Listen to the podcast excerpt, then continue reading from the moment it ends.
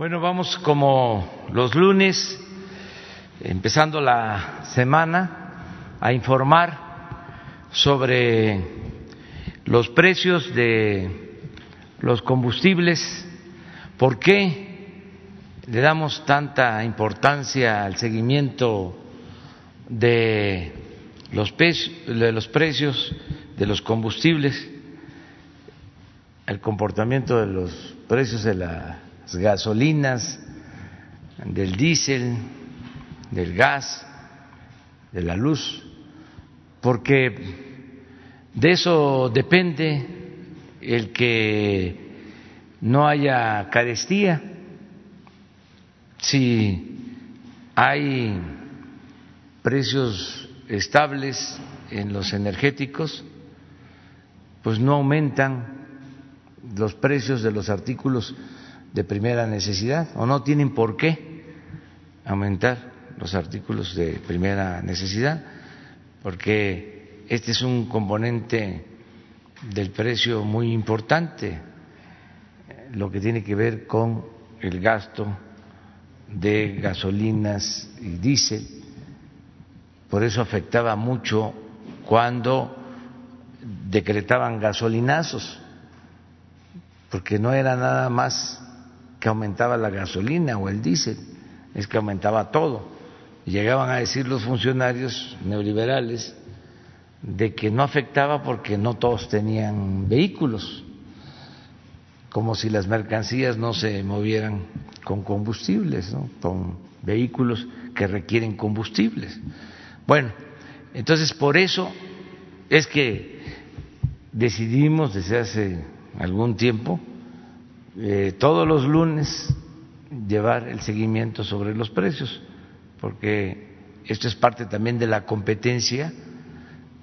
Eh, si se informa de quién es quién en los precios, pues se abusa menos. Es una información, consideramos, muy importante. Y luego de que Ricardo Sheffield informe, vamos a presentar los videos y terminando los videos de estas obras que se están llevando a cabo en todo el país, ya abrimos para preguntas y respuestas. Entonces comenzamos. Buenos días, señor presidente. Buenos días a todas y a todos ustedes. ¿Quién es quién en el precio de los combustibles? De la gasolina regular, la más cara con el margen más alto es móvil en San Pedro Garza García, Nuevo León, 19.75 por litro, con un margen de cuatro pesos 37 centavos, en comparación con Rendy Chicas en Culiacán, Sinaloa, a 16 pesos 15 centavos por litro, con un margen de 26 centavos. Para la gasolina premium, el más alto, Shell, en Aguascalientes. Aguascalientes ya ha salido antes esta gasolinera de Shell, 21.99 por litro con un margen Los Angelitos de cinco pesos 42 centavos, comparado con 20 centavos de margen en Morelia, Michoacán de Combullantas 16 pesos 62 centavos por litro. Lo pueden ver ustedes en el precio al público, donde baja el margen, automáticamente baja el precio al público. Para el diésel, 21.30 por litro en La Paz, Baja California, franquicia Pemex, el precio más alto, con un margen de tres pesos cuarenta y dos centavos y franquicia Pemex en Mazatlán, Sinaloa, también en el diésel 17.68 por litro, con un margen de 29 centavos. En los promedios de esta semana, las tres marcas más caras, Redco, Chevron y Arco, Chevron bajó a segundo lugar del primero, ojalá bajara a la mitad, y Orsan, Total y G500 son los más económicos. G500 bajó a ser el más económico en el promedio de esta semana, muy bien por ellos. El corte noviembre 13, 38 dólares la mezcla mexicana de petróleo ese mismo día, 18.91 el diésel. 18.68 la premium y 18.10 la gasolina regular. En actividades de verificación, atendimos 220 eh, quejas y denuncias en la app de litro por litro a través de 157 verificaciones. Una gasolinera no se dejó colocar los sellos para que lo tomen en cuenta los consumidores de Culiacán, Sinaloa, a todos los culiches, tengan cuidado con Multiservicios Fernández en Álvaro Obregón 3579 Norte, que no se dejó colocar los sellos, no está dando litros completos. Y San Nicolás de los Garza, Nuevo León, eh, Petromax, María Graciela Tizoc Rodríguez en Culiacán, Sinaloa también, Servicios Ecológicos Mar del Caribe en Benito Juárez, Quintana Roo, Servicios Santa Rosa de Lima en Villa de Tutepec, Oaxaca y Servicios Ecológicos Chichen Itzá en Isla Mujeres, Quintana Roo. Son las cinco gasolineras que no se dejaron verificar y que las tenemos en lista para hacerlo con la CRE, la ASEA y en compañía de la Guardia Nacional. En Culiacán, Sinaloa, cerramos 12 bombas de una gasolinera por no tener eh, calibradas sus bombas. 12 bombas más fueron cerradas en Acapulco, Guerrero, también por no tener calibradas sus bombas. En Altar, Sonora, eh, inmovilizamos 10 bombas por no tener calibración. En Villa de Tutepec, Oaxaca, inmovilizamos seis bombas por no tener calibración y diez bombas más en otra estación de Tutepec, Oaxaca, también por no estar calibradas. Finalmente, ocho bombas fueron inmovilizadas en Santa Catarina de Juquila, en Oaxaca, también por no tener la calibración. Todas ellas estaban dando de menos, no de más. Ahora, si lo ven a través de la app de litro por litro, que ahora se vuelve muy importante esta app porque van a ver la diferencia. La más barata para la regular, 15 pesos con 47 centavos de móvil en San Mateo Atenco y 15 pesos 49 centavos franquicia Pemex en Medellín de Bravo. Y compárenlo con las más caras, Talpa de Allende, esta gasolina que ha salido tantas veces de franquicia Pemex, 21 pesos 11 centavos. Estamos hablando de una diferencia casi de seis pesos por litro. Y esto es lo que ustedes se pueden ahorrar si usan la app de litro por litro que se descarga gratuita en ambos sistemas. Y 19.99 Hermosillo Sonora Chevron. Siempre van a tener opciones de competidores económicos. Lo mismo pasa en la Premium, la más barata, 15.55 franquicia Pemex en Medellín de Bravo, Veracruz. 16.35 franquicia Pemex en Puente Nacional Veracruz. Contra las más caras comparadas con ellas que es Shell en Guanajuato, Guanajuato, ¿qué pasó, paisanos? 22 pesos con 7 centavos, ahí están, casi 6 pesos de diferencia, 21.99 franquicia Pemex en Guasave, Sinaloa, la más económica del diésel 16.39 Diesel Max en Culiacán, Sinaloa, 16.51 franquicia móvil en Tempeatlanco de Hidalgo, Sinaloa. La más cara, 21.68, franquicia Pemex, también en esta gasolinera pasada de rosca de Talpa de Allende, Jalisco. Y 20.89 en Repsol, en Tonalá. Chiapas seguimos también verificando los servicios sanitarios que estén limpios y que no cobren. En el gas LP para tanques estacionarios, gas Providencia en Doctor Mora es el más económico, ocho pesos treinta y cinco centavos por litro, un margen de 1.64, comparado con el más caro de tanques estacionarios, que es gas Flama Azul, en Cuauhtémoc, Ciudad de México, doce pesos cincuenta centavos por litro, cinco pesos treinta y cinco centavos de margen. Gas Express Nieto, en Azcapotzalco, Ciudad de México, tiene el precio más alto para los cilindros de gas. 22 pesos 69 centavos por kilo, 11 pesos 60 centavos de margen, seguro no le pierden. Y en gas Providencia, en comparación, 2 pesos 56 centavos de margen para los cilindros de gas, es en Doctor Mora, Guanajuato, 15 pesos con 60 centavos, precio al público, estabilidad en general en los precios del gas LP, por debajo de la inflación, como lo ha comprometido el señor presidente. 69 verificaciones en todo el país la semana pasada, cinco con infracción, una que no se dejó verificar, que fue gas sólido en Huejotzingo, Puebla.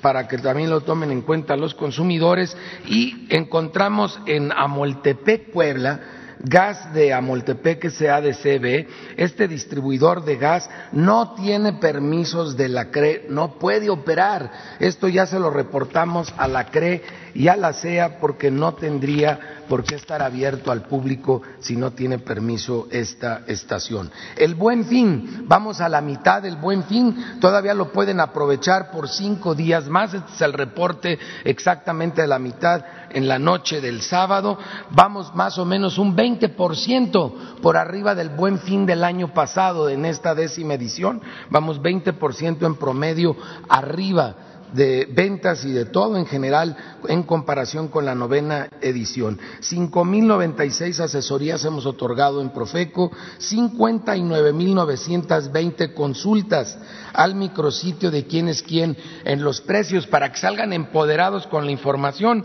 y puedan saber si realmente la oferta es una oferta, porque lo van a comparar con los precios a lo largo del año de esos artículos, que es lo que más se ha estado vendiendo en este buen fin, ropa y zapatos y pantallas. De lo que más ha habido quejas, pues también son de ropas y zapatos, sobre todo por ofertas muy confusas, porque muchas cadenas de venta de ropa y calzado han puesto ofertas que son un poco complicadas de entender. Ojalá las simplificaran en estos días que faltan. Y también quejas por pantallas. Quien más quejas ha recibido, sobre todo por el tema de pantallas, es 43% el grupo Walmart, 7% Electra, Chedraui un 3%, Home otro 3%. Las ofertas más grandes o más, más, interesantes las hemos encontrado en Sears y en Liverpool a lo largo de este buen fin. Y bueno, aparte de la venta de pantallas, ropa y calzado, también ha subido mucho la venta de alcoholes y ojalá no se vendiera tanto. Mejor cómprense un libro, dura más que una botella. Muchas gracias y aprovechen los cinco días que quedan del buen fin. Bueno, vamos con los videos de las obras. La Secretaría de la Defensa Nacional informa los avances en la construcción del Aeropuerto Internacional Felipe Ángeles al 16 de noviembre de 2020. En la terminal de pasajeros, se continúa con el montaje de estructura metálica colocación del sistema de cubierta a base de panel aislado prefabricado de poliuretano y la preparación de un prepuente de embarque y desembarque.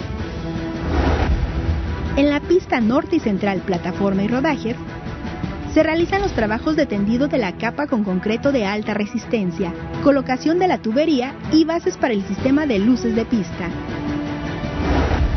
En el eje troncal de circulación y obras complementarias, se lleva a cabo la construcción de las losas del viaducto elevado para el acceso al nivel de salidas de la terminal de pasajeros. En la vialidad y barda perimetral se ejecuta el montaje de dovelas de concreto reforzado, así como la construcción de columnas. En la interconexión vial tramo caseta Tultepec-Santa Lucía se realiza la prueba para la base cementada donde se colocará el concreto hidráulico. Asimismo, se continúa con los trabajos de excavación que alojará el sistema de tecnologías de la información. En las redes eléctricas, voz y datos, se trabaja en la conformación de plataformas y en el habilitado de acero de columnas y contratrados. A la fecha, se han generado 53.354 empleos civiles. Faltan 490 días de construcción. Gobierno de México.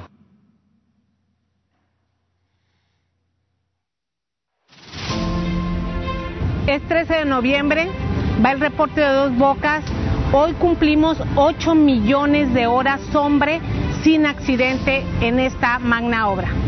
El programa de construcción cada día se extiende en los diferentes frentes de esta magna infraestructura en lo que respecta a la cimentación de las 17 plantas de proceso, se continúa con la construcción de la superestructura de los tambores de coque y los racks de tuberías en los sectores de las plantas que han culminado su fase de cimentación e ingeniería de detalle.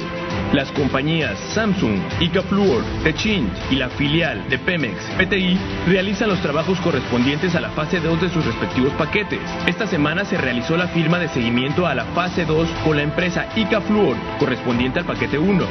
el avance en el montaje de estructuras metálicas en los edificios administrativos y los trabajos en cuanto a cimentaciones, levantamiento de muros, instalación de aire acondicionado y drenaje de los edificios de salvaguarda, mantenimiento y telecomunicaciones se lleva a cabo de acuerdo a programas.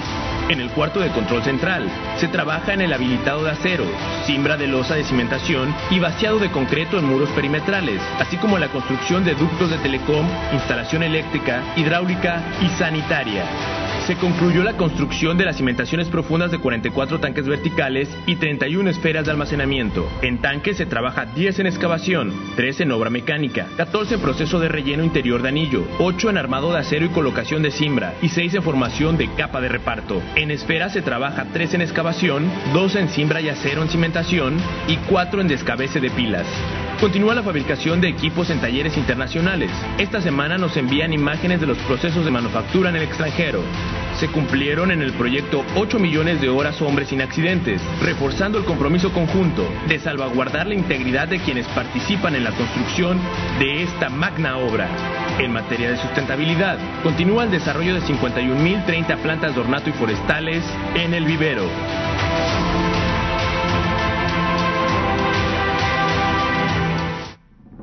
Tren Maya, reporte de avances. Semana 13 de 157.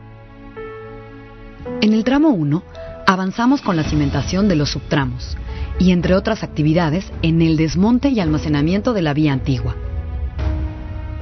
Se realizaron trabajos de compactación con cal para fortalecer el terraplén y estabilizar la plataforma con un material local. Para la licitación de riel de este tramo, el consorcio liderado por Asimex del Caribe resultó ganador y deberá suministrar 29.573 toneladas de riel.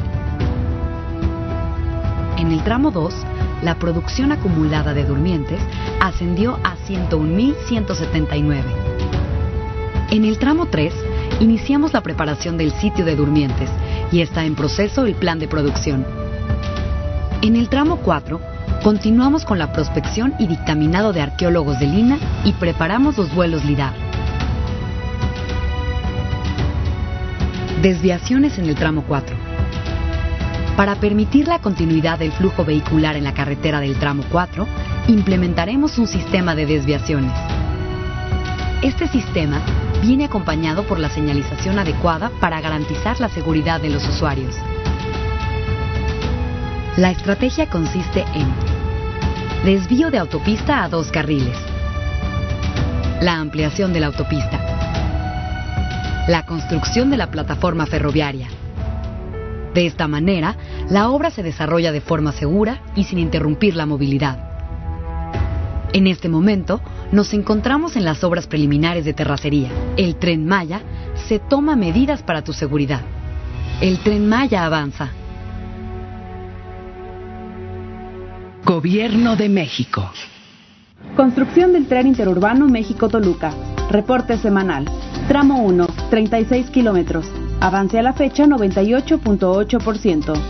Material rodante. Los trenes cuentan con un sistema de conducción automático con tecnología innovadora, que lo convierte en un medio de transporte cómodo, ecológico, rápido y seguro. Todos los ejes de los trenes son motorizados con freno que regenera electricidad al frenar. Obras inducidas. Con las obras complementarias se ha mejorado la capacidad de desalojo de agua de lluvia, como en el caso de San Mateo Atenco, donde se construyeron 1.4 kilómetros de obras de conducción para mitigar los problemas de inundación en esta demarcación. Viaducto 2. El proceso constructivo especifica la colocación de prelosas y faldones que sirven de cimbra para el colado de la losa de compresión sobre la que transitará el tren. Terracerías 2 se continúa con la colocación de muros prefabricados para el confinamiento y la construcción de cunetas para el desalojo de agua pluvial. Tramo 3, 17 kilómetros. Avance a la fecha 52.2%.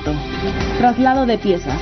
Todas las piezas prefabricadas para el tramo 3 se elaboran en Texcoco y el traslado es coordinado con las autoridades de vialidad exclusivamente en horario nocturno. Frente 8, segundo cruce de autopista. La obra civil concluye con el colado de la losa de compresión. A partir de esta actividad, se entrega para la instalación de vía y catenaria.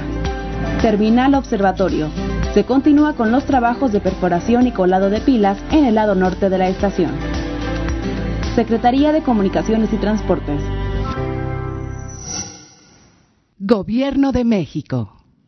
Avances del proyecto prioritario Bosque de Chapultepec, Naturaleza y Cultura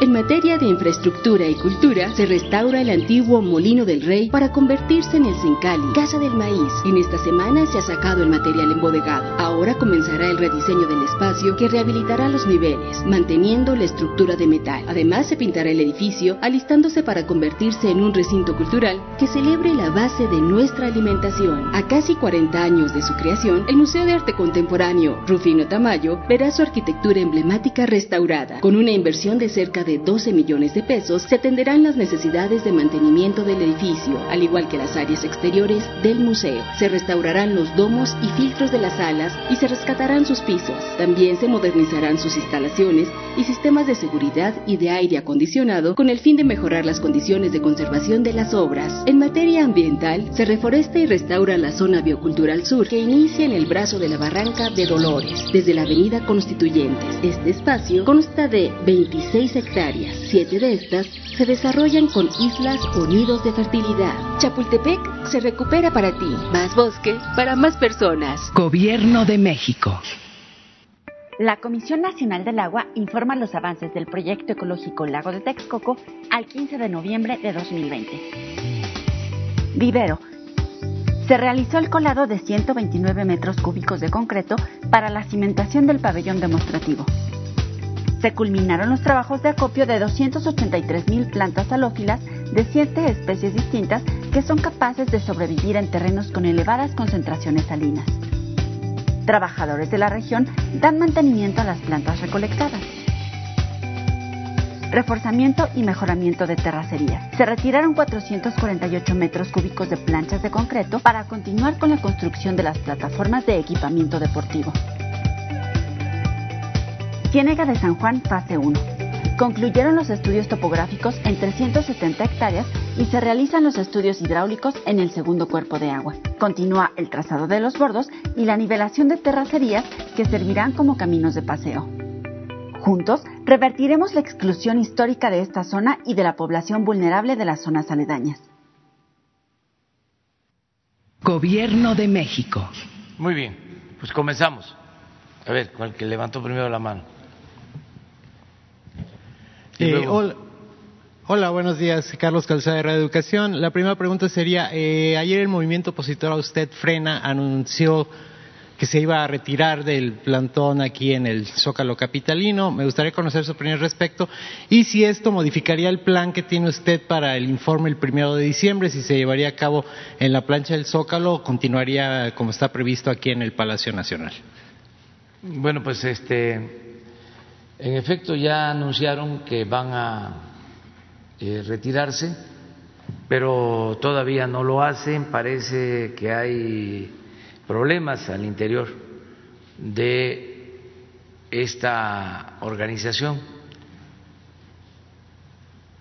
Esto, pues, es propio de los movimientos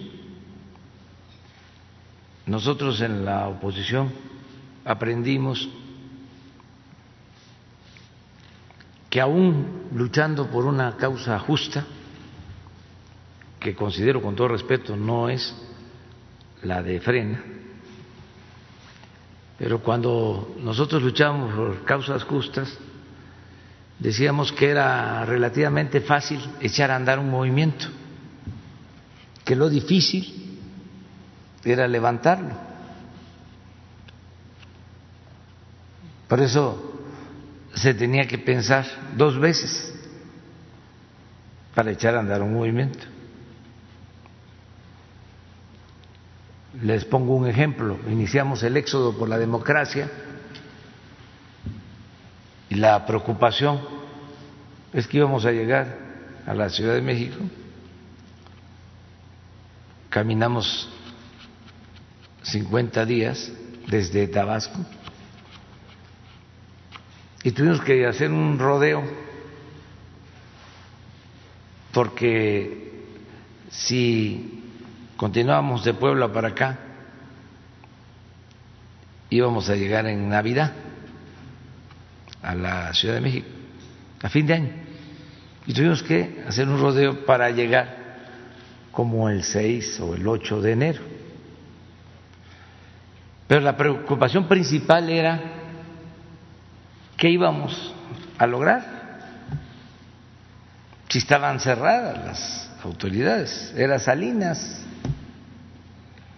el presidente, Gutiérrez Barrio, secretario de Gobernación, nosotros pidiendo democracia, fíjense.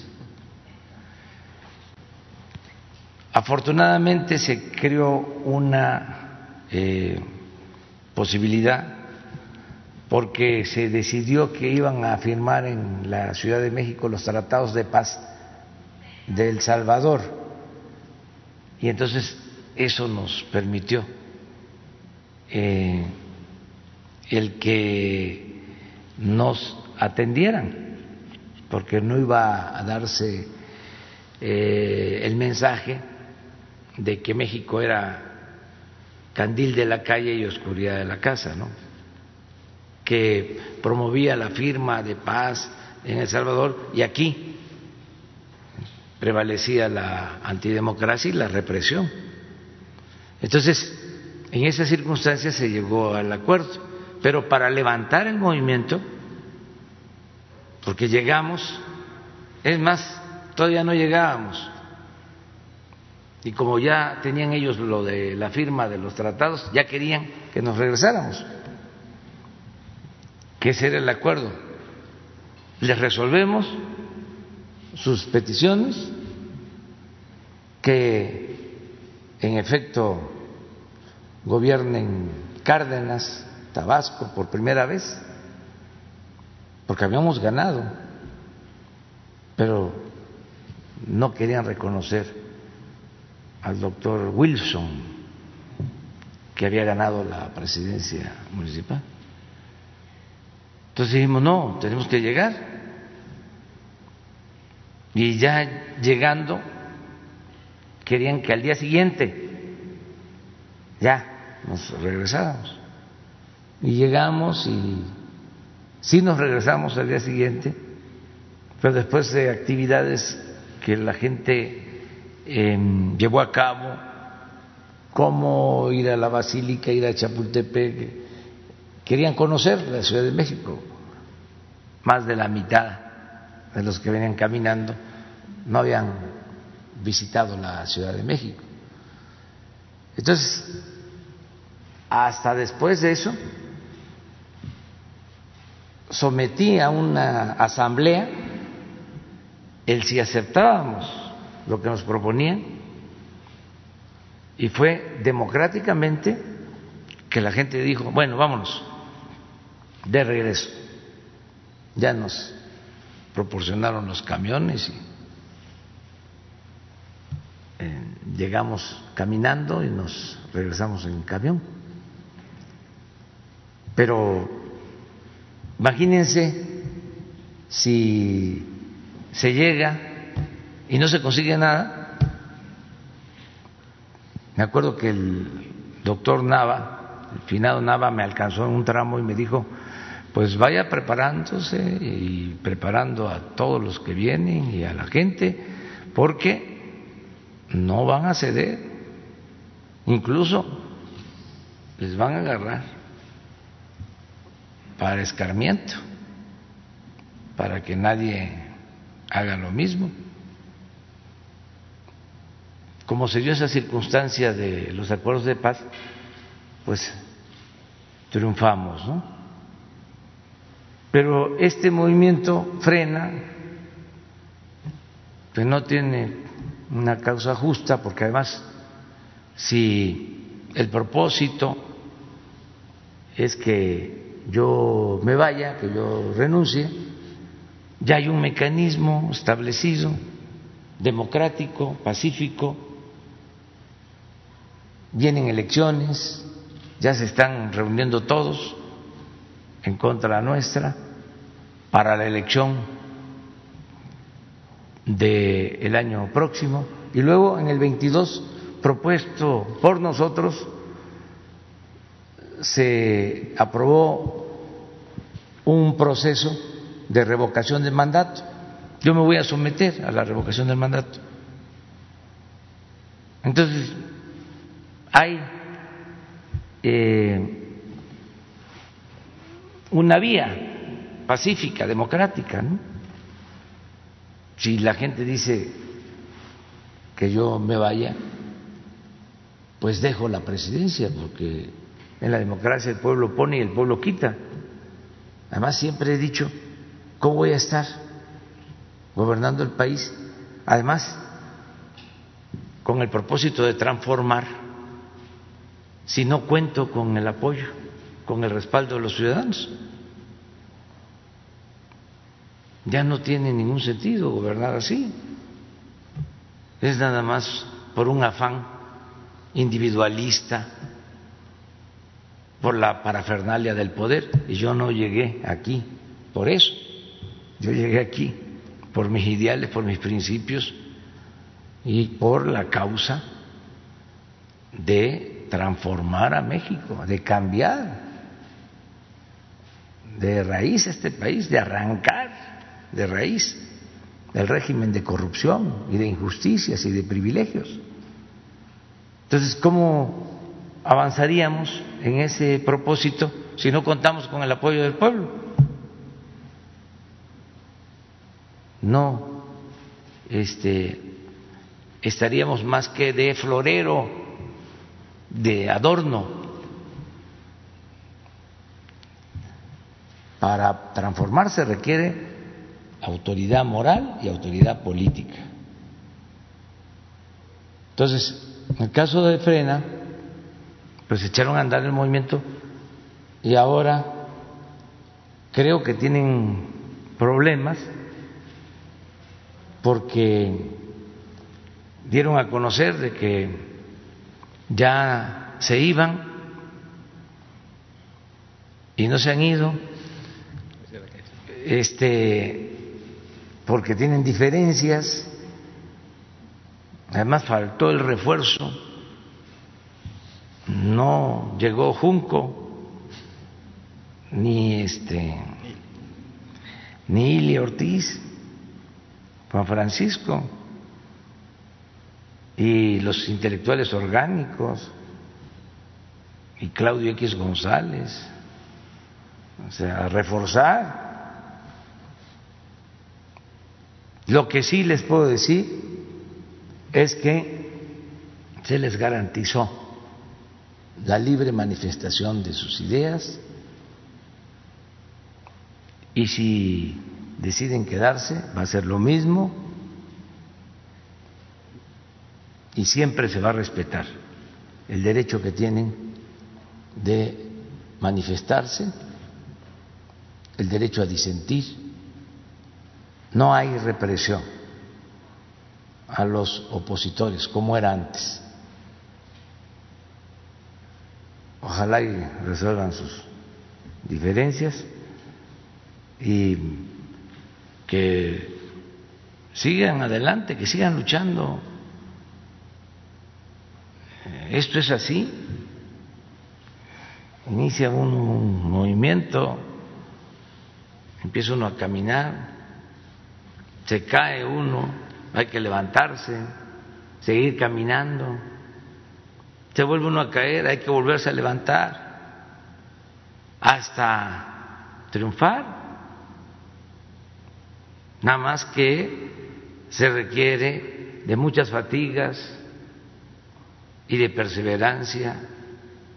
Y eso se tiene cuando hay un ideal, cuando hay un principio, cuando hay una utopía cuando se lucha por el prójimo, por los demás, por la patria. Pero bueno, hay que eh, seguir luchando siempre, no este, rendirse bajo ninguna circunstancia. Era eh, nada más complementando esto que eh, si en caso de que se retiren, ¿cómo quedaría el programa para su informe el primero de diciembre? Igual porque no podemos, por causa de la pandemia, hacer ninguna concentración. Nos gustaría mucho, mucho llamar al pueblo para reunirnos el día primero, que vamos a cumplir dos años de gobierno. No vamos a poder hacerlo porque eh, debemos de guardar la sana distancia y seguirnos cuidando. ¿Y el desfile? Eh, el 20 de noviembre va a ser un acto también este, con muy poca gente, más que nada es una parada eh, militar de las Fuerzas Armadas que surgen del movimiento revolucionario y es también un reconocimiento al apoyo que hemos recibido de las Fuerzas Armadas, tanto de la Secretaría de Marina como de la Secretaría de la Defensa Nacional. Entonces, eh, va a ser una parada o desfile muy eh, simbólico, con muy poca participación de elementos. Y le he pedido al secretario de la Defensa que él sea el encargado de pronunciar el discurso oficial en nombre del gobierno de la República. Va a ser el general Sandoval el que va a hablar en nombre de todos nosotros, el día 20 de noviembre. En la tarde de ese día vamos a estar también, pero con sana distancia, cuando mucho 200, en todo lo que es el campo Marte, toda la esplanada del campo Marte, porque se van a entregar eh, apoyos a 900 deportistas, como lo hicimos la vez pasada, y se van a entregar los premios nacionales del deporte. O sea, en la mañana es la conmemoración del 20 de noviembre, aniversario del llamado que hace Francisco y Madero a la revolución, a tomar las armas para derrocar a la dictadura porfirista. 20 de noviembre, decía en el manifiesto, a las seis de la tarde. Se puso hasta la hora en que había que levantarse en armas contra la dictadura. Bueno, estamos hablando de la tercera transformación en la historia de México, la gran transformación que significó la Revolución Mexicana. Entonces vamos a conmemorar eh, el Monumento a la Revolución este hecho histórico. Y en la tarde es lo de el deporte, la premiación de los mejores deportistas y el apoyo a los deportistas.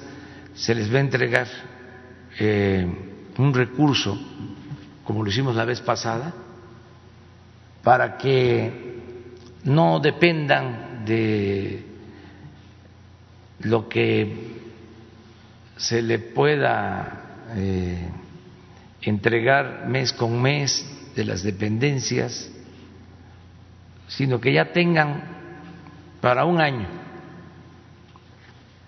cuando menos. O sea, se les va a entregar por adelantado para que ellos, como lo estamos haciendo casi en todo, por sí mismos administren su dinero y de manera responsable lo utilicen para que puedan seguir entrenando y formándose.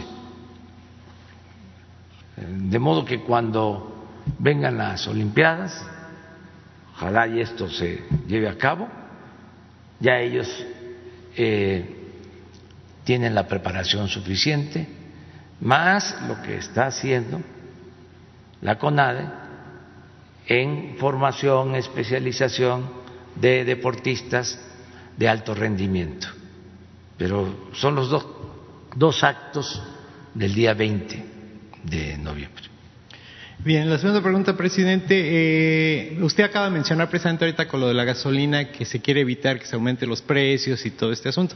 Ha estado el rumor muy insistente las últimas dos semanas aproximadamente de que se va a haber un, un aumento al precio de la tortilla a partir del mes de diciembre. Eh, hay voces a favor y en contra. De hecho, muchos dicen que se, eh, los que buscan este aumento son los que ah, fabrican harina de maíz para las tortillas y los industriales de la masa eh, se oponen. Me gustaría saber si sí es cierto esto, si, se aumentará o no, y si el, procurador del consumidor nos pudiera este, dar eh, esta información, porque pues bien que mal es uno de los productos de primera necesidad y que más se consumen en nuestro país. Gracias. Pues ojalá y no haya ese aumento. Ahora Ricardo nos va a explicar. No está aumentando el precio de las gasolinas, de los energéticos, eh, ojalá y este, se mantenga el precio. Ayer, antier, estuvimos en Macuspana y le agradecí a Juan González, y aprovecho para hacerlo, el director, presidente del Consejo de Maseca, porque trasladó a Tabasco para ayudar a damnificados tres plantas para hacer tortillas. Y está ayudando también, aprovecho para agradecer a otras empresas que están enviando apoyos, víveres, países eh, extranjeros, les agradecemos mucho. Pero eh, yo creo que Juan González pues es eh, sensible a todo esto, no solo para ayudar a damnificados, sino también sabe lo que significa el aumento en el precio de la tortilla y si este es posible, creo que él ayudaría a que este, se mantuviera el precio o que no aumentara por encima de la inflación, porque este, también eh, hay que tomar en cuenta eso. Nada más, eh, los industriales del ramo piden reunirse con usted. ¿Aceptaría usted reunirse con ellos? Sí, pero primero con este, Ricardo, que es el que atiende todo esto muy bien y él nos va a explicar ahora cómo están las cosas. Como bien señala el señor presidente, no ha habido aumento en los energéticos, ha estado por abajo del promedio de la inflación. Por tanto, ese es un factor importante en la elaboración de la tortilla.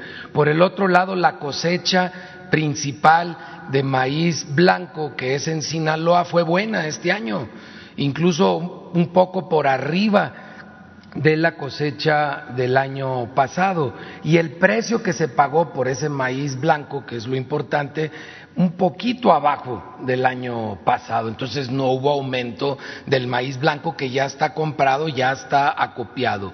Y, Gruma y Minza, que son los dos principales fabricantes de harina de maíz nixtamalizada, eh, no han tenido aumento. El aumento lo tuvieron a finales del año, del año pasado, fue, fue poco. Entonces, todo este año no ha habido, ni tenemos indicaciones, conocimiento de que vaya a haber un aumento de la harina de maíz nixtamalizada. Si no ha aumentado nada, ¿por qué van a subirlo?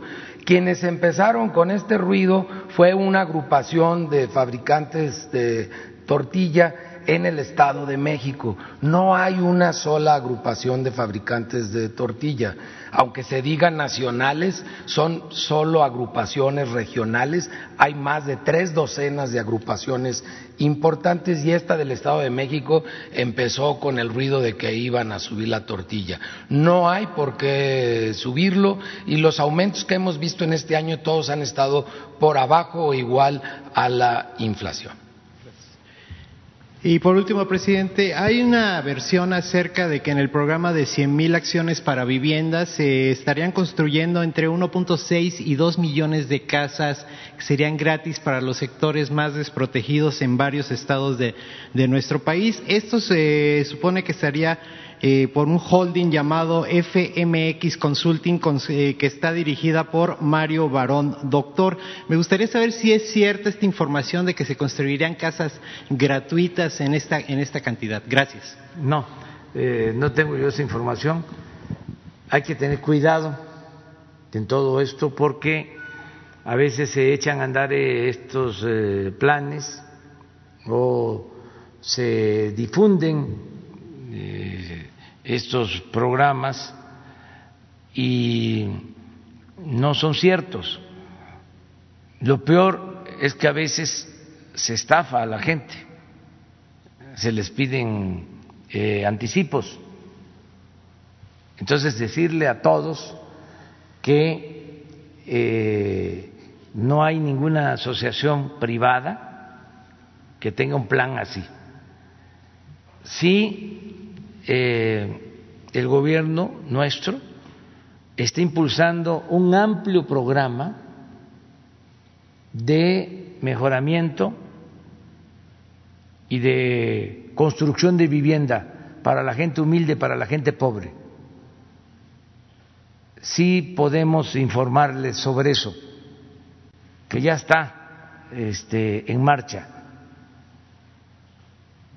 se está apoyando a miles de eh, personas, familias pobres, y no es con crédito, es apoyo eh, para ampliación, mejoramiento y construcción de vivienda. A ver si eh, nos informa David Cervantes cuánto está eh, contemplado hacer en este programa, cuánto es el apoyo para mejoramiento, cuánto el apoyo para ampliación y cuánto para vivienda nueva. Y qué meta tenemos y cuánto es la inversión. A ver si antes de que terminemos tenemos los datos. Pero no es eh, ningún programa particular, es eh, el programa de eh, vivienda para la gente humilde que está llevando a cabo el gobierno.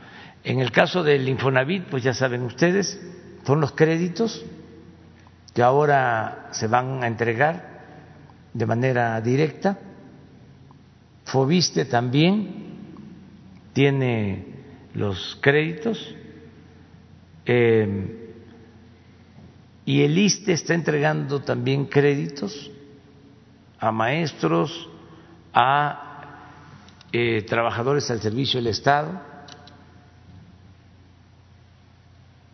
y yo creo que sí vamos a, rebasar en su conjunto el millón de viviendas, pero es con estas acciones, básicamente.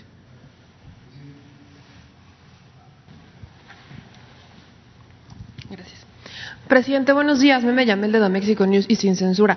Eh, para empezar, preguntarle eh, o si puede aclarar un poco más lo que dijo el fin de semana que fue a Tabasco sobre la decisión de inundar zonas indígenas, que ya está siendo bastante polémico porque la gente no termina de entender si esta fue una decisión tomada, por qué se tomó, ya que hablamos de los que menos tienen, y este y esto pues sale a raíz del video que, que publica el fin de semana en Tabasco, en Tabasco, y preguntarle primero justamente sobre eso, si pudiera explicarlo más ampliamente. Bueno, primero decir que se redujo el volumen de agua que se sacó de la presa para este, no inundar las zonas bajas. Los técnicos tenían pensado sacar hasta 2.500 metros cúbicos por segundo. Y yo detuve eso. Les dije, esperen, voy para allá. Eso el sábado, hace 10 días. Y les propuse que si se tenía que llevar a cabo esa operación para evitar que se rompiera la presa, que lo hiciéramos gradualmente, poco a poco, para ir viendo el comportamiento de eh, la precipitación, de lo que estaba lloviendo, de lo que estaba escurriendo al vaso de la presa. Afortunadamente, eh, solo dos horas se desfogó 2.100 metros cúbicos, o sea, no los 2.500 que se tenía proyectado. Esto significó eh, bajar mucho la inundación o que no se agravara la inundación. Si soltamos los 2.500, si hubiese ido a pique, como se dice coloquialmente, todo Tabasco, toda Villahermosa y todo. Eh, ya una vez que logramos eh, reducir el volumen, que ahora está en 1200, de 2100 a el de Fog está en 1200, y esto porque estamos también sacando agua de mal paso, preparándonos porque viene otra tormenta que ojalá, otro huracán, ojalá y no nos pegue, este, de nuevo porque va a complicar las cosas, pero estamos eh, manteniendo reserva en las presas en espera de que pueda llegar este nuevo huracán. Bueno, ya una vez que hicimos esa operación, que significó este, menos agua, eh, tuvimos que optar. Eh, hay una compuerta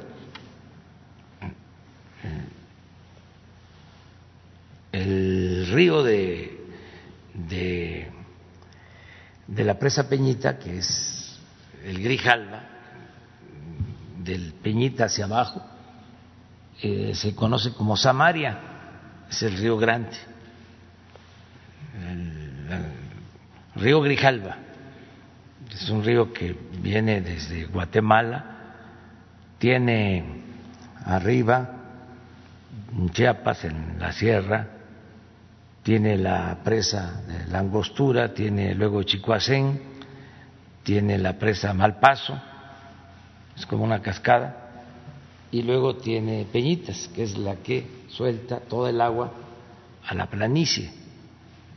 Eh, entonces, eh, ese río Grijalba eh, tiene pues otro um, otra derivación que es el río Carrizal.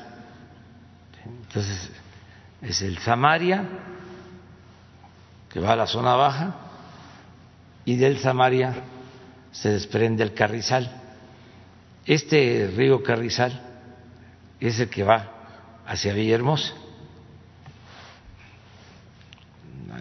por Huemanguillo. Entonces ahí se hizo una compuerta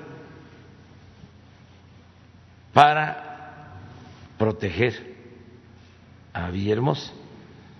Entonces esa compuerta que no se cerraba en 12 años, se cerró para quitarle agua a Villahermosa y esto significó más agua eh, por el Samaria hacia la zona baja, que son eh, las eh, zonas de las comunidades indígenas,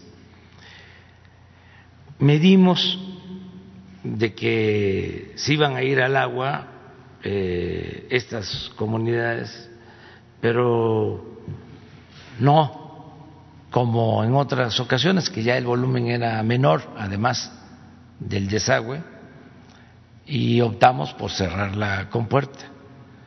Eh, yo he estado pendiente y sí hay inundación en Jalpa, en Acajuca, pero no mayor, y estamos ahí atendiendo a los damnificados, tenemos albergues. La zona más crítica es Centla, porque pues es una zona muy baja que está incluso abajo del nivel del mar hay comunidades, lo constaté ayer, como Sarlat, eh, Allende, Guerrero, Cuauhtémoc, Jalapita, toda esa zona está muy inundada. Estamos hablando de un metro, dos metros de agua en las casas.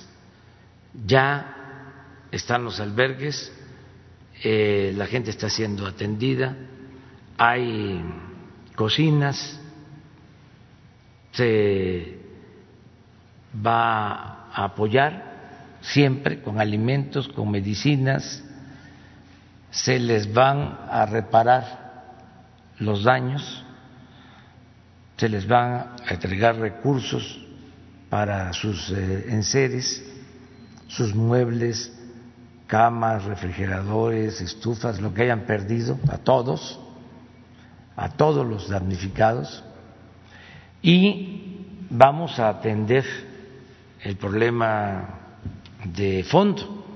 ¿Por qué esta situación de optar entre inconvenientes? Que a mí me duele mucho. Porque pues no ha habido un buen control de las presas, que lo va a haber ahora. Ya eh, no va a ser la generación de energía eléctrica lo principal, sino la protección civil. Voy a emitir un decreto con ese propósito y ya las cuatro presas del Grijalva, las cuatro hidroeléctricas, van a tener pues un canal ecológico de modo que se mantengan vacías las presas, los embalses los vasos para que en esta temporada, agosto, septiembre, octubre, noviembre, que es cuando llueve más, no tengamos ya ningún problema. Pero no solo eso, vamos a adquirir dragas, porque un problema serio es que están asolvados completamente los ríos de las zonas bajas. Entonces, por eso el agua no escurre, no corre, la barra de frontera, que es la principal barra del país, porque es el río más grande de México, el río Sumacinta, que se junta ahí con el Grijalva, está solvada, hay un tapón. Entonces, todo eso lo vamos a atender. Viene un programa de mejoramiento de vivienda antes de que la gente ocupe de nuevo sus viviendas cuando empiece a bajar el agua. Ya está bajando en todos los ríos. No sé si tengas por ahí lo de el comportamiento de los ríos, ya que empiece, que bajen por completo, si es que este huracán este, no nos afecta, eh, pues a limpiar, a desinfectar eh, las viviendas con brigadas de salud para eh, que no haya enfermedades y en eso estamos. Entonces sí dije eso porque lo hicimos, yo lo planteé, este, si no cerrábamos esa compuerta que se llama el Macayo, eh, Villahermosa se hubiese inundado completamente. Entonces también estamos hablando de más gente, pero además que por la corrupción vive en las zonas más bajas, también en la ciudad, no solo en las comunidades, porque se les dio permiso de construir a empresas inmobiliarias en vasos reguladores en las zonas más bajas y íbamos a tener muchísimo más, muchísimo más afectados. Esa fue la decisión. Ok. A ver. Mire, este es.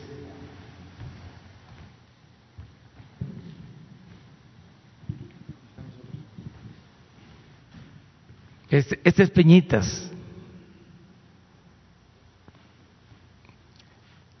Esto fue el sábado, seguramente, que les hablaba yo de la extracción. 2100. Si mantenemos esto, pero además no querían solo 2100, sino eran 2500. Entonces, por eso me regresé de Tepic. Entonces se tuvo aquí, nada más fueron dos horas, 2100. Y ya empezamos a bajar y ahora tenemos en 1200. Y eso no es que eh, estemos recibiendo en la presa el mismo volumen de agua, es que ya estamos vaciando una presa arriba que es Malpaso que también estaba llena, estamos aprovechando para vaciarla por el nuevo huracán, para prevenir. Entonces, por eso esta eh, extracción. Podríamos incluso eh, bajarla, eh, porque ya no hay escurrimientos hacia la presa Peñitas, pero estamos sacando agua de la presa de Malpaso para bajarla. En caso de que este huracán que entraría de acuerdo a una trayectoria, a ver si ponen la trayectoria del huracán este, por Centroamérica, em, que dicho sea de paso, mandamos un abrazo a todos los hermanos centroamericanos porque también les ha llovido sobre mojado, acaba de pasar. Mire, este es el que se está formando. Es histórico este año, es el de más huracanes este, que hemos tenido. Entonces está aquí, pero esta es una de las trayectorias probables. Entonces es Centroamérica, aquí está Guatemala y aquí está Chiapas. Entonces, las presas estas de las que estamos hablando están aquí. Entonces, aunque no llueva aquí en Tabasco, si la lluvia es aquí, toda el agua escurre hacia la planicie. Entonces, estamos esperando este, esta es la proyección que se tiene, categoría 4. Entonces, por eso estamos haciendo esa operación. Ahora sí vamos a regresar. Eh, esto puede cambiar, y eso es lo que esperamos, está aquí.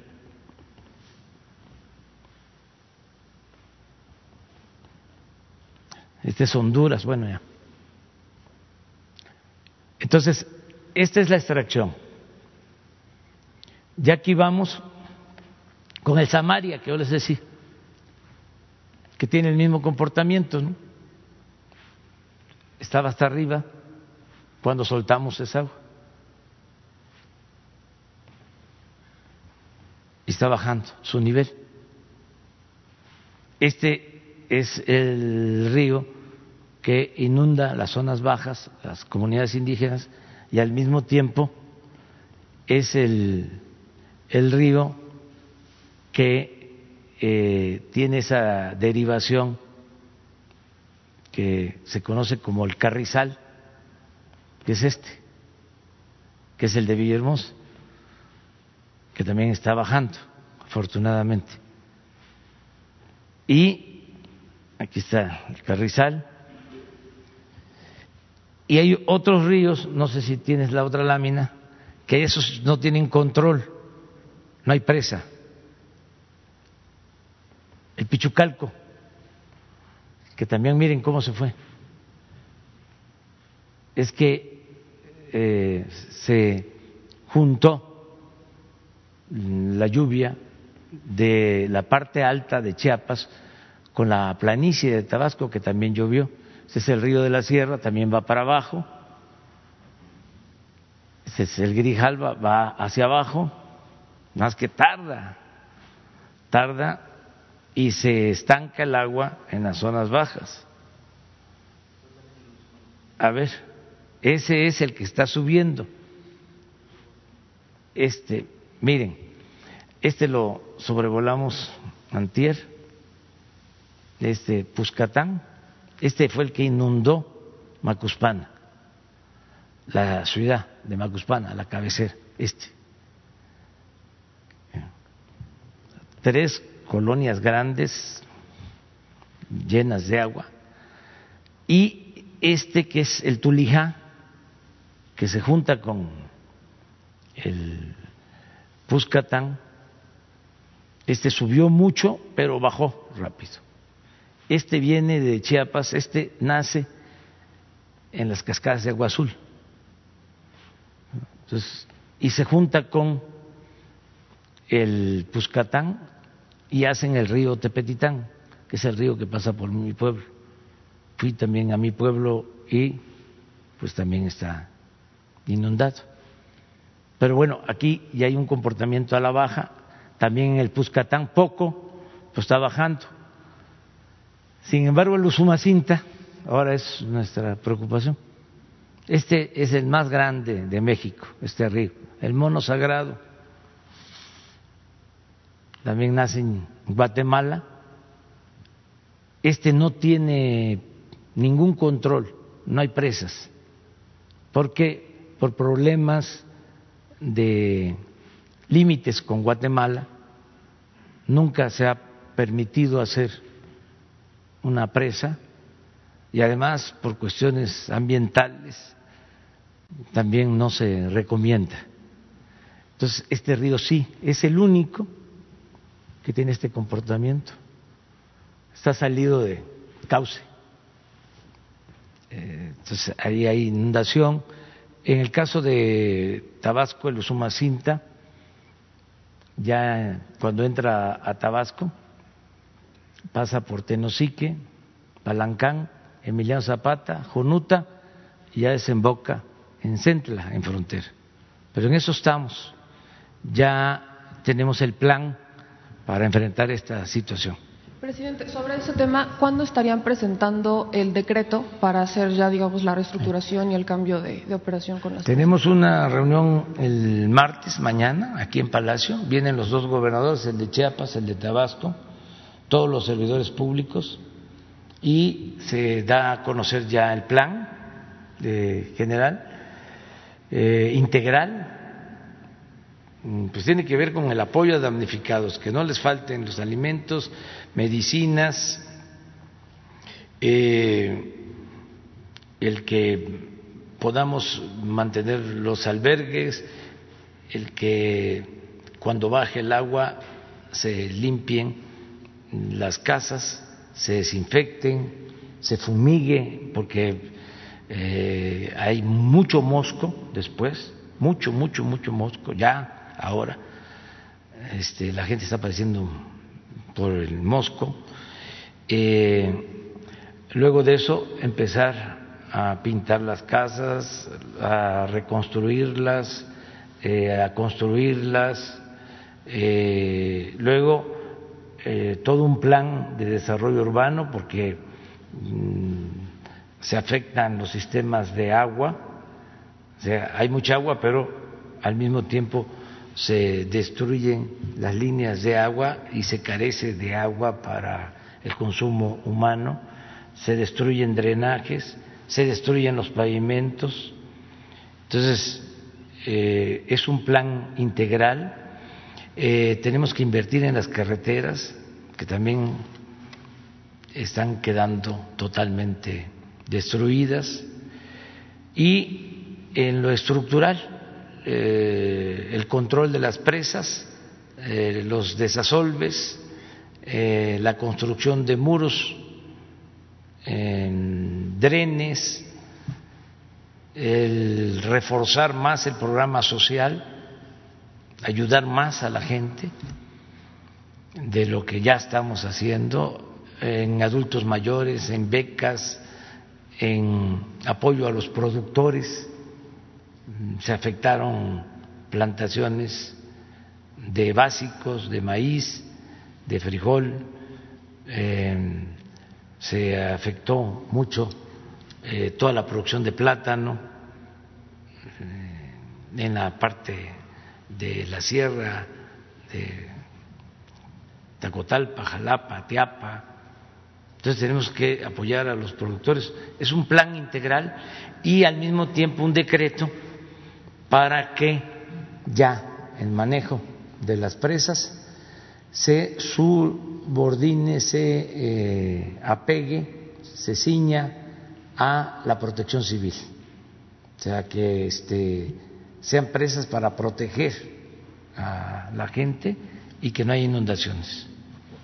Otra pregunta, presidente. El fin de semana, más bien el viernes, se hizo noticia que la Fiscalía General de la República estaría investigando a Felipe Calderón por el cierre de luz y fuerza del centro en 2009 junto a otros funcionarios.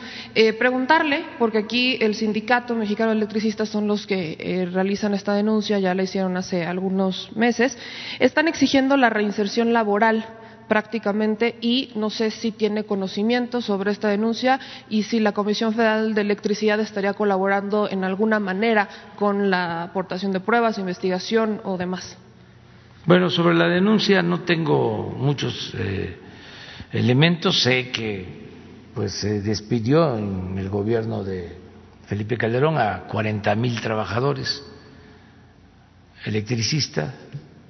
Es de dominio público se me, bueno, lo consideré en su momento una injusticia, una mala decisión.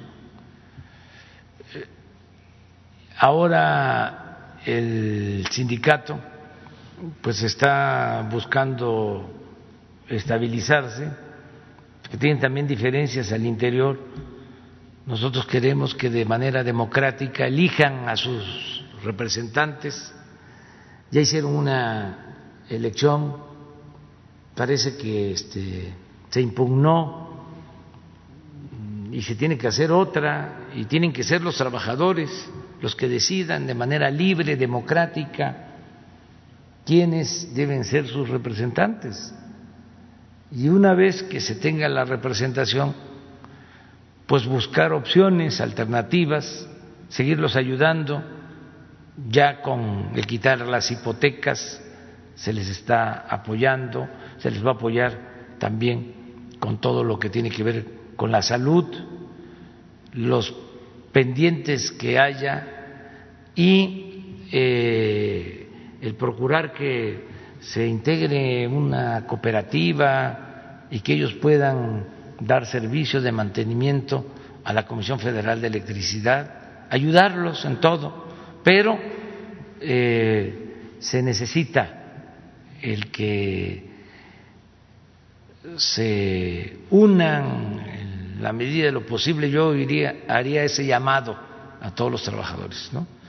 que este no eh, abona, no ayuda el que haya división, que tienen que buscar este, la unidad de manera democrática y que cuenten con nosotros, vamos a apoyar en todo lo posible. Sobre la denuncia, pues eso es un asunto de la Fiscalía eh, General de la República. Le corresponde a la Fiscalía atender esto. Sobre eso, presidente, sobre la Fiscalía, la semana pasada se reunió con Ricardo Monreal, senador, y está todavía sobre la mesa la reforma al Poder Judicial, que la habría cabildeado justamente con el fiscal Gertz. No sé si en esa reunión ya le habría dado algún tipo de avance o si hablarían sobre la situación que quedó pendiente. Y solamente para finalizar, presidente, también de Ricardo Monreal, en el Senado algunos senadores eh, se mostraron molestos con la con una eh, nueva regla, por así llamarlo, del INE, de paridad para las nuevas candidaturas del próximo año. Eh, el senador, de hecho, Ricardo Monreal, dice que esta decisión del INE de que ahora sean siete candidatas mujeres y ocho hombres estaría haciendo, pues estaría interviniendo justamente con la con la Constitución y hasta con la vida interna de los partidos políticos. El PRD salió a decir que era un atropello a los derechos políticos de los hombres, entonces preguntarle su opinión por eso, porque justamente su administración es la que contempla más mujeres en comparación con, las pasadas. Sí, no nos metemos en eso. Es una em, situación que tiene que resolver eh, el Poder Legislativo y el INE. Nosotros pensamos que se tienen que seguir abriendo espacios para la participación de las mujeres. Nada más cuidar los procedimientos eh, legales, ¿no? Pero es un asunto de eh, eh, los partidos y de el INE y de el poder legislativo, Cámara de Diputados y de senadores. Y yo espero que se resuelva de la mejor manera posible. Pero sí estamos nosotros eh, en lo que nos corresponde y en nuestra circunstancia eh, abriendo, abriendo espacios para que cada vez haya más participación de mujeres. Y no solo es por cuotas, esto lo quiero aclarar, es que eh, en mi experiencia para el ejercicio del gobierno, para la función pública, las mujeres son muy eficaces, muy responsables y honestas. Eh, yo fui jefe de gobierno en la ciudad y terminé bien calificado, o el gobierno terminó bien calificado, a pesar de que quisieron desaforarnos, no pudieron, la gente nos defendió, y era un gobierno integrado mayoritariamente por mujeres. La mayoría del gabinete eran mujeres. Por primera vez en la historia del país, como ahora. Es la primera vez que hay eh, casi la mitad de mujeres en el gobierno federal, en el gabinete del gobierno de la República, y van a haber más, pero no es un asunto de cuota, es que hay eh, pues más eh, responsabilidad, eh, más entrega, mm, más honestidad. Antes decía yo cosas que ahora ya no puedo decir porque soy presidente, entonces me quedo hasta ahí. Pero em, entonces nosotros sí vamos a seguir abriendo este, los espacios. Lo otro que preguntabas, sí, sí, hay una reforma que nosotros eh, enviamos al Congreso que tiene que ver con eh, un planteamiento que nos eh, hizo el presidente de la Suprema Corte de Justicia. Nosotros estamos totalmente de acuerdo con ellos porque recuerdo que la esencia de esa reforma es que haya más defensores de oficio, es decir, que haya más abogados que defiendan al pueblo, eh, abogados que den servicio gratuito a la gente que no tiene para pagar a despachos o abogados privados. Es una de las cosas esenciales de esa reforma, porque muchos eh, no tienen quien los defienda. Bueno, lo estamos viendo en las detenciones que se dan a nivel internacional en Estados Unidos.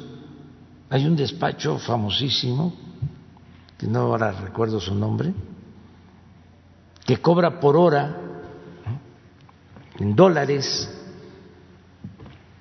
que son muy pocos los que pueden pagar. Este, y esto es así en México y en todos lados. Entonces lo que queremos es que la gente que no tiene recursos económicos y que necesita un abogado, pues cuente con ese servicio. Y aunque existe eh, una oficina, eh, una dependencia del Poder Judicial encargada de los defensores de oficio, este, no es suficiente y lo que queremos es que haya más abogados para defender al pueblo. Es parte de lo que contempla esa reforma y, en efecto, eh, Ricardo Monreal me informó que antes de que termine este periodo se va a someter a consideración del Pleno en el Senado para buscar que se apruebe la reforma al Poder Judicial.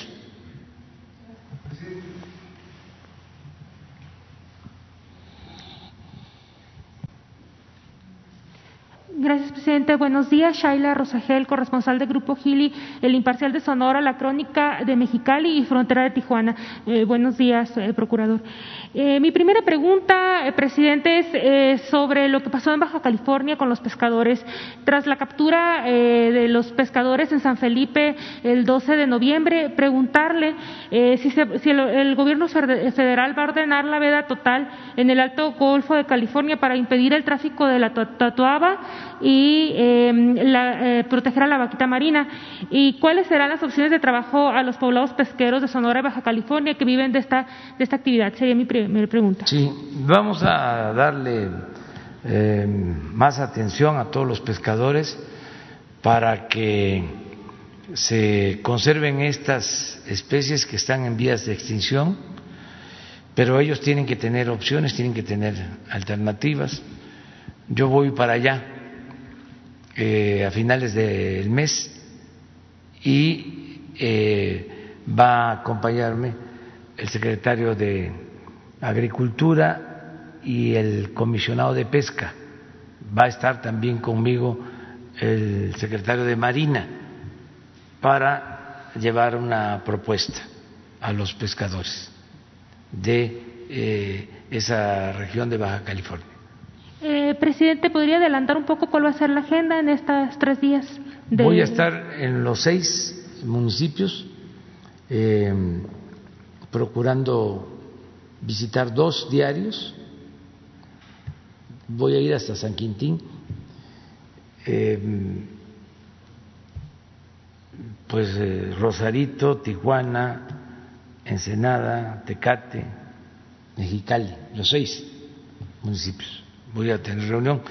Eh, también mm, quiero este, aprovechar para seguirle recordando a la gente que no podemos hacer concentraciones.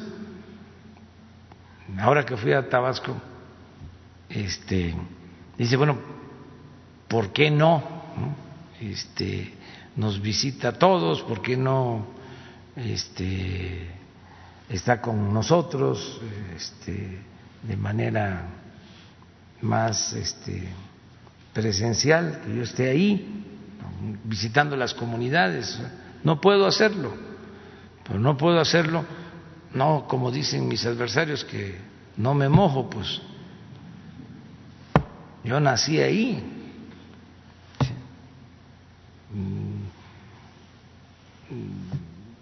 Padecí inundaciones desde niños ¿sí? conozco todo eso, pero no solo conozco, sino fui director del INI seis años en Nacajuca precisamente y enfrenté pues seis años de inundaciones y pues me metía yo al pantano con el agua hasta el pecho y para rescatar gente y todo.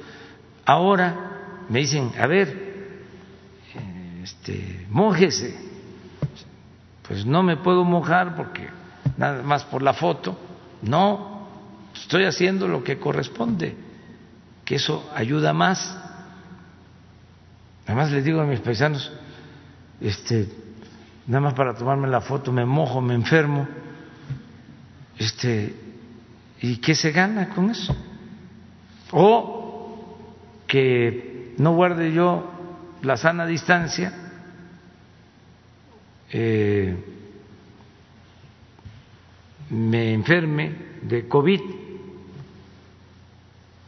pues tampoco, ¿no?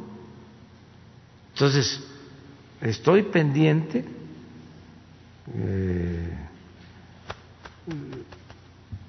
es mi corazón el que les doy siempre, son mis sentimientos, son mis convicciones, mi amor. No soy un farsante, le tengo amor al pueblo, por eso estoy en esto. No soy fifí.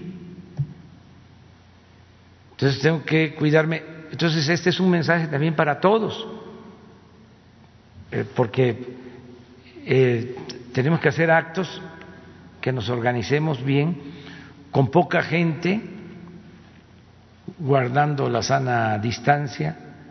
Si hay quienes tienen peticiones, quieren hablar conmigo, que se busque el conducto, tenemos eh, representantes en de Baja California. Bueno, el gobernador está para eso, los presidentes municipales, nosotros tenemos representantes del gobierno federal, ¿sí? me llega todo, estoy enterado de todo, por eso este, ando a ras de tierra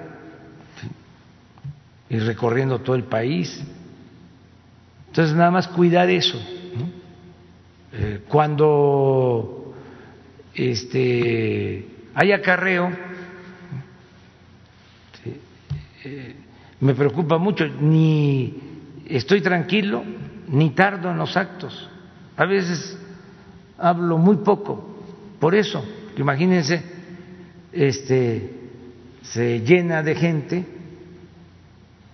este, con la pandemia y yo ahí sentado y hablando como si nada, este, para que estén más tiempo con la posibilidad del contagio. No, casi les digo, este, no eh, era este el propósito, vamos a seguir ayudando y he dicho, y vámonos porque no podemos eh, estarnos aglomerando para contaminarnos y afectarnos, hay que cuidarnos. Entonces, sí voy a estar en Baja California en los seis municipios. Gracias, presidente. Y preguntarle sobre el operativo eh, de la Guardia Nacional para recuperar las casetas. Si este operativo se va a extender a todas las casetas del país. En Sonora, pues están seis casetas, eh, las seis casetas que hay están tomadas. Y preguntarle si esta es una acción específica a este momento o si es una acción eh, definitiva, permanente para recuperar las casetas en el país. Es permanente y vuelvo a hacer el llamado a quienes llevan a cabo estas acciones eh, es algo indebido, ilegal, es toda una provocación, no hay ninguna razón, no se defiende ninguna causa justa, es lucro, es como el huachicol y le están robando al pueblo, no le están robando al gobierno El presupuesto no es del gobierno, no es de los funcionarios. El presupuesto es dinero del pueblo. Los funcionarios somos simplemente administradores de los dineros del pueblo. Porque antes, por la corrupción, se eh, sembró la creencia de que el presupuesto era del gobierno. No, es del pueblo. Si ellos eh, impiden que se cobre en las casetas, pues no ingresan esos recursos a la hacienda pública y esos recursos son los que se utilizan para la educación, para la salud, para las obras, para los programas de bienestar. Entonces, es un cambio de mentalidad. Y antes también se decía, si roban arriba, ¿por qué nosotros no? Pues ya no hay robadera arriba. Ese es el cambio. El presidente no roba, los secretarios no roban. Y pañuelito blanco, miren, aunque no les guste a los conservadores, en corrupción. No se permite la corrupción arriba. Y vamos a ir limpiando de corrupción. Pero esto es para todos. No a la delincuencia común, no a la delincuencia organizada, no a la delincuencia de cuello blanco. Cero corrupción, cero impunidad. ¿Por qué estamos saliendo adelante a pesar de la crisis económica, a pesar de la pandemia? Porque no se permite la corrupción.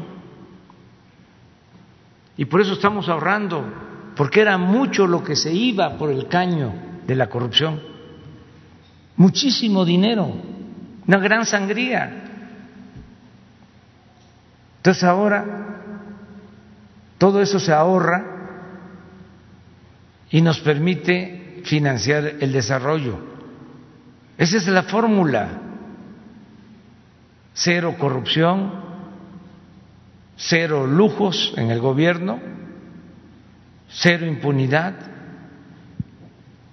y ahorrar para entregar al pueblo lo más que se pueda, todo lo que tengamos para la gente. Entonces el que está en una caseta, eh, pues le está robando al pueblo.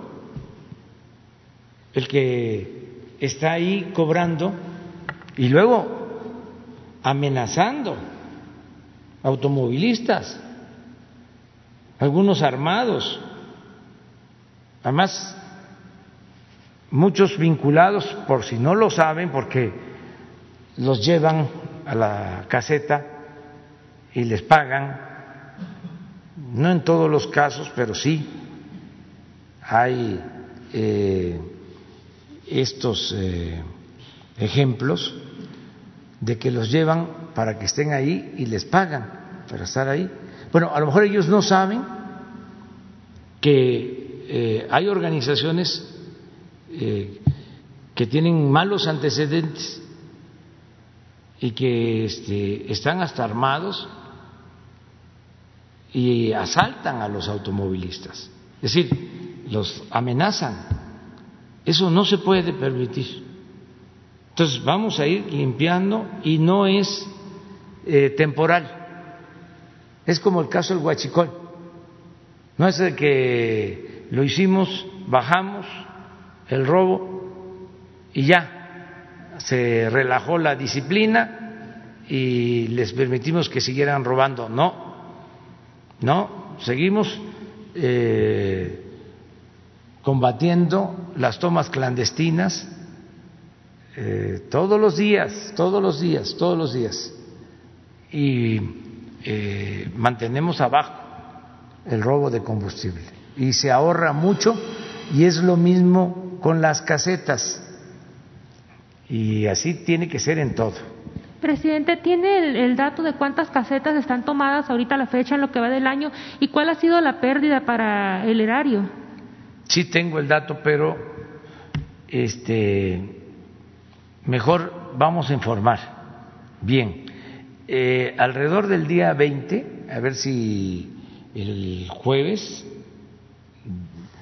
este 19 o pasando porque el día 20 se dan a conocer los datos sobre seguridad y el Gabinete de Seguridad informa, les voy a pedir que eh, a detalle den a conocer qué está pasando con las casetas. Gracias, presidente. Y una última pregunta. Hay estados como Chihuahua y Guanajuato donde, bueno, hay más estados donde el uso del cubrebocas es obligatorio, pero en estos estados ha habido entre los dos alrededor de 70 detenciones por no usar el cubrebocas. Eh, también en Nuevo León es obligatorio. Preguntarle eh, qué opina sobre estas, estas medidas que están tomando algunos estados. También en Sonora se, se votó en el Congreso una iniciativa para hacer obligatorio el cubrebocas.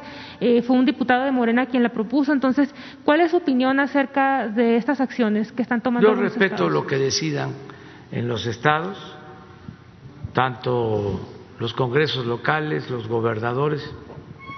Yo no soy partidario de las medidas coercitivas. Yo creo que eh, lo mejor es hacer conciencia en la gente y tenerle confianza al pueblo, no a las medidas autoritarias lo que decía Juárez, nada por la fuerza, todo por la razón y el derecho.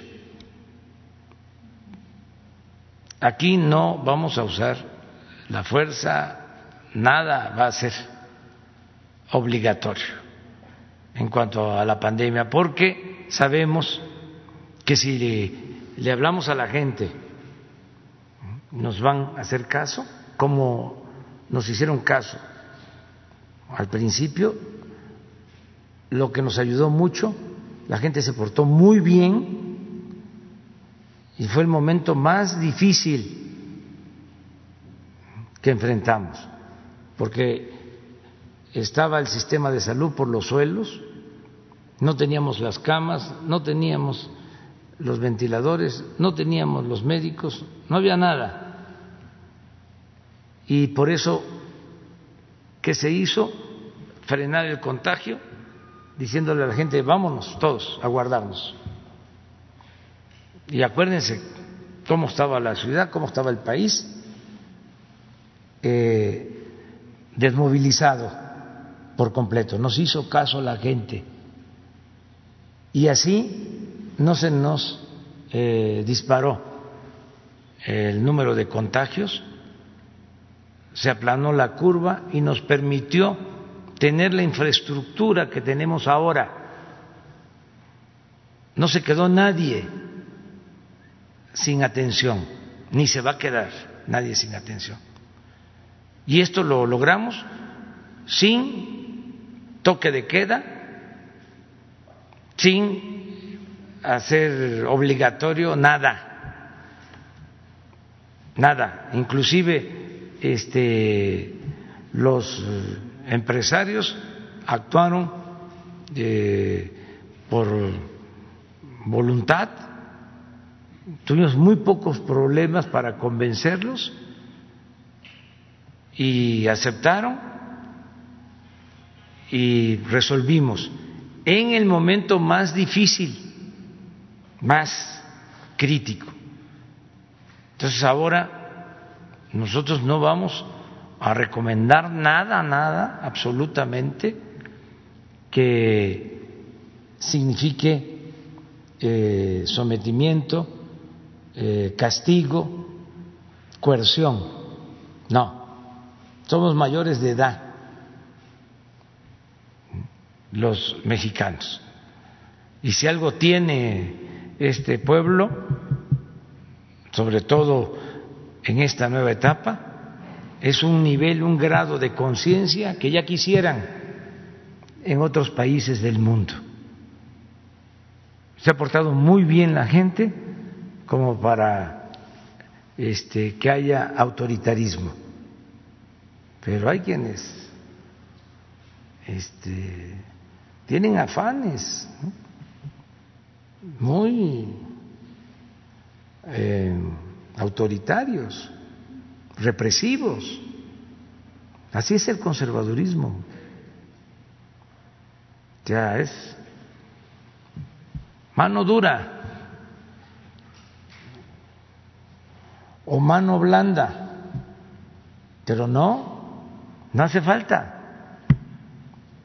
La gente eh, eh, actúa aquí en la ciudad todavía y en otras partes, todos cuidándose.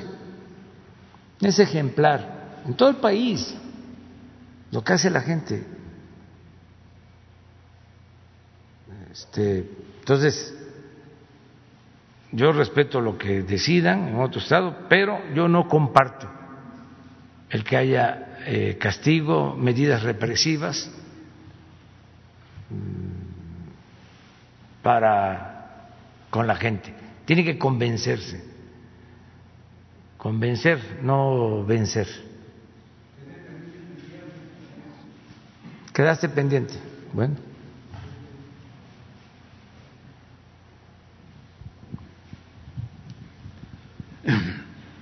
presidente de los Estados Unidos mexicanos, su servidor Carlos Pozos, reportero de Lor Molécula Oficial y columnista para la revista Petróleo y Energía. Gracias por permitirme el alto honor de estar en, este ejercicio de comunicación circular, presidente, en donde se abordan temas de interés para nuestra patria. Me permito eh, plantearle dos solicitudes, señor presidente. Me conceda primero mi entrevista para poderme titular como maestro en periodismo político por mi escuela, la Carlos Septién García. Y la segunda solicitud, presidente, es eh, los periodistas del Club Primera Plana solicitan su intervención, pues eh, Pablo Israel Escandona del INDAME dice que por eh, austeridad republicana y por el vencimiento del contrato de comodato se debe desocupar el inmueble de Humboldt 9 en la colonia tabacalera. Esto vence el 22 de noviembre le dejo esto en sus manos, señor presidente. Y bueno, mi primera pregunta, y eh, esta eh, es con motivo del doctor Julio Gómez, quien ha logrado identificar la correlación que existe entre la tasa de mortalidad y la contaminación atmosférica, eh, que ha dado positivo con el COVID-19. Estamos iniciando, presidente, la temporada, la temporada invernal y de contaminación la cual se prevé 20 veces la tasa de mortalidad. Este científico, señor presidente, del Instituto Politécnico Nacional, está siendo bloqueado por el actual director del Politécnico, Mario Alberto Rodríguez, quien en la efervescencia por reelegirse buscó lo entrevistara eh, el señor eh, Joaquín López, con quien asegura que el Politécnico está preparado para regresar a clases esenciales. Presidente, estas declaraciones de este titular del Politécnico no son unas afirmaciones temerarias en estos momentos. Bueno, acerca de lo primero, este, con Jesús se ponen de acuerdo, ¿no? Lo que estás planteando de la entrevista y lo de eh, la casa entiendo que es de la Asociación de Periodistas, ¿no? Eh, Club Primera Plana. El Club Primera Plana. Que se vea eso este, para ayudar, para resolverlo. Y lo del científico del Politécnico, pues yo le recomendaría que eh, platicara, que se entrevistara con el doctor Jorge Alcocer. Nosotros le vamos a... Aquí traigo la documentación al doctor Jorge Alcocer. Y lo demás, pues tiene que ver con el cambio en el Politécnico. O sea, hay una efervescencia porque se tiene que decidir sobre esa, esa dirección del poli. Entonces, vamos a esperarnos, ya vamos a resolver en su momento. Me corresponde, por ley, nombrar al director del Politécnico. Así está en este, la norma y en su momento vamos a, llevar a cabo ese nombramiento. Eh, presidente, justo a 715 días de su gobierno y a 400, en la conferencia 494, que es el día de hoy, y a 15 días para que rinda su segundo informe de gobierno a la nación, eh, mi pregunta tiene varios corchetes y yo le pediría que me contestara con un sí o con un no, o bien con una respuesta corta. Eh, la primera eh, pregunta, presidente, es, ¿están sentadas las bases para la cuarta transformación? Sí. Mi segunda pregunta, presidente, ¿dónde estamos? ¿A dónde vamos? ¿Y qué debemos de hacer los mexicanos los próximos cuatro años? Seguir eh, combatiendo la corrupción y ayudando a los más necesitados. ¿Y en dónde estamos, presidente? Estamos eh, mm, bien eh, este, afianzados, bien parados, porque no hemos eh, cambiado el rumbo. Tenemos el objetivo de transformar al país y hacia allá vamos y como dije, ya se sentaron las bases. Ya lo que viene es la edificación, terminar la obra de transformación, consolidarla, pero ya sabemos que existe eh, un objetivo superior que es erradicar la corrupción, que no haya impunidad, que se tenga un auténtico Estado de Derecho, que se garanticen las libertades, que eh, se aplique una economía moral, que se le dé preferencia a los pobres y que se consiga que México sea una potencia, no solo en lo económico, sino por sus ejemplos de moralidad. Entonces estamos bien, ahí vamos. No nos han sacado del camino ni la pandemia ni la crisis económica. Se está atendiendo la crisis sanitaria, se está atendiendo la crisis económica y seguimos avanzando hacia la transformación. Usted acaba de decir el rumbo. ¿México tiene rumbo político y económico, señor presidente? Sí. Y vamos este, hacia la transformación del país, sin ninguna duda. Y les diría que vamos bien, cada vez hay más respeto en el extranjero hacia México. Cada vez se entiende más que somos un país independiente, libre, soberano, no subordinado a nadie, un país eh, independiente, no alineado Presidente, eh, usted eh, de lunes a de lunes a domingo trabaja. Considero yo que es el presidente que más ha trabajado en este en este siglo, día y noche, mm, de lunes a domingo. Mi pregunta: ¿está usted cansado? No, no estoy cansado. Y este, hay otros que han trabajado, mucho. Presidentes muy buenos que ha tenido el país. Este, pues, para empezar, el mejor, el presidente Juárez. Ese trabajó muchísimo y en circunstancias muy difíciles. No es lo mismo recorrer el país en camioneta o ahora ya sobrevolar los pueblos en helicóptero, trasladarse a veces en avión, aunque sea de línea, que andar en un carruaje, este, librando mm, todos los obstáculos, los acechos, arriesgando la vida, como lo hizo el presidente Juárez, llevando este en su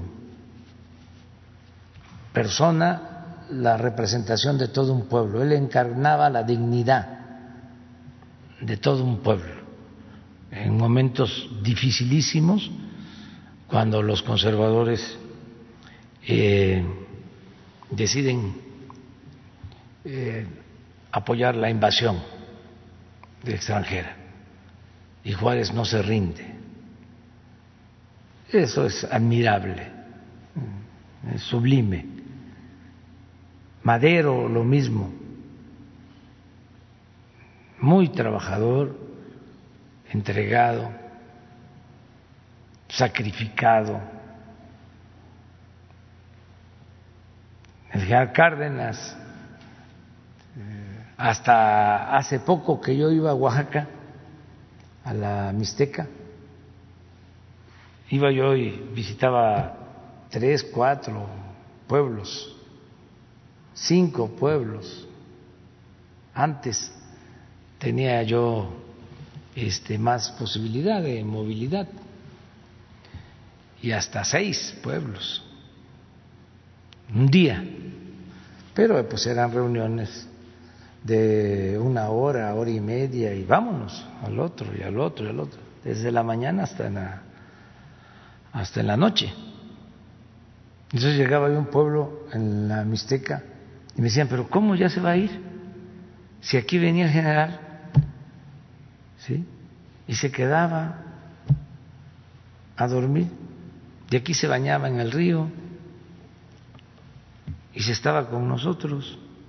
¿Cómo viene usted así? Bueno, así recorrí todo el país, todos los municipios de México. Tengo esa dicha enorme. No quiero que se vaya a malinterpretar y ofrezco disculpas, pero no hay un mexicano ya no hablemos de los políticos. Un mexicano que conozca todas las cabeceras municipales, todos los municipios del país, como el actual presidente de México. Claro, en aquel entonces el general podía quedarse, ¿no? Además, me cuentan que ya estaba enfermo y creo que fue su último cumpleaños y decidió irse a celebrar su cumpleaños a un pueblo de Oaxaca. Entonces, han habido eh, presidentes muy trabajadores, muy entregados. El general Cárdenas le tenía un profundo amor al pueblo. Ese es el ejemplo a seguir no el de los presidentes presumidos, fantoches. Este prepotentes que eh, se trasladaban con cortes este rodeados de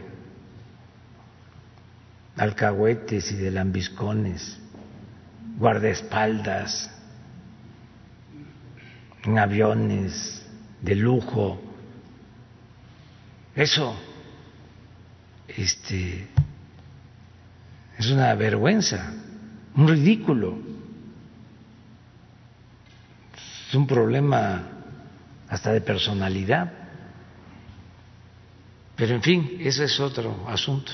Finalmente, presidente, eh, ante una sociedad indignada, eh, hace días atrás, eh, después de 15 años del montaje en Televisa del falso proceso de detención de supuestos secuestradores de la banda del Zodíaco, pues el titular del programa Despierta, Carlos Loret, compareció ante un juez y dijo que él no se había dado cuenta que era un que no era eh, un montaje, que no se había dado cuenta que era un montaje. Este ícono del periodismo mexicano que gusta filtrar videos como periodismo de investigación, eh, lo vuelve a involucrar a usted, presidente, y señala que es un ataque sistemático de usted y de sus personeros. ¿Le merece algún comentario este ejemplo del periodismo de rigor mexicano? No, no, nada. Tienen garantizadas todas las, las libertades. Yo tengo diferencias con Loré de Mola desde hace tiempo, ¿sí? como con Pablo Iriad, que ahora eh, le da una entrevista al Universal. ¿Saben desde cuándo tengo diferencias con Pablo Iriad? Desde 1988. ¿Cuánto tiempo es eso?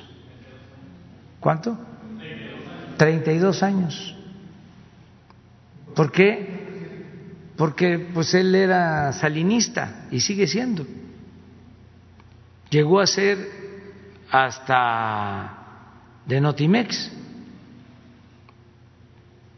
Y pues yo me enfrenté a Salinas desde entonces, cuando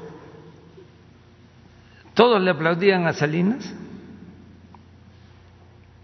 después de eh, la espectacularidad con que inicia el gobierno, metiendo a la cárcel al líder sindical y a otros empresarios, y la gente, ya lo recordaba yo, decía, no, ahora sí, este sí tiene pantalones, este va a poner orden.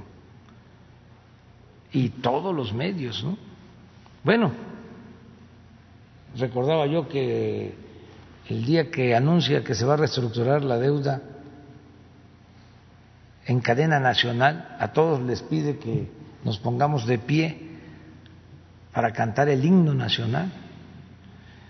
Entonces, cuando estaba en su apogeo, nosotros siempre señalando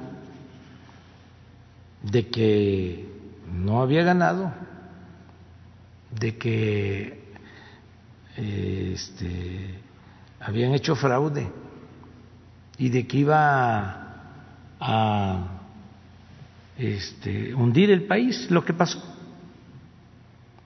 Pero no solo con palabras, todas las veces que llegó a Tabasco, Salinas, todas las veces que visitaba Tabasco, movilizaciones nuestras, pacíficas, todas las veces. Entonces, este ideal, pues es eh, salinista eh, y hagan pues una revisión de sus columnas, de todas. Y siempre que habla de mí es en contra, pero son más de 30 años así. Y les digo una cosa, me da mucho orgullo. Me daría pena si hablara bien. Porque este yo respeto mucho a todos y en especial a los periodistas honestos, los que luchan mm, en contra de las injusticias, que están a favor de los desposeídos, de los humillados. Pero ese periodismo, ¿no? acomodaticio, al servicio del régimen, no es este significativo, es este eh, lo común, no es lo excepcional. Es el periodismo que siempre se ha hecho en México, ¿no? Se ha hecho también el otro.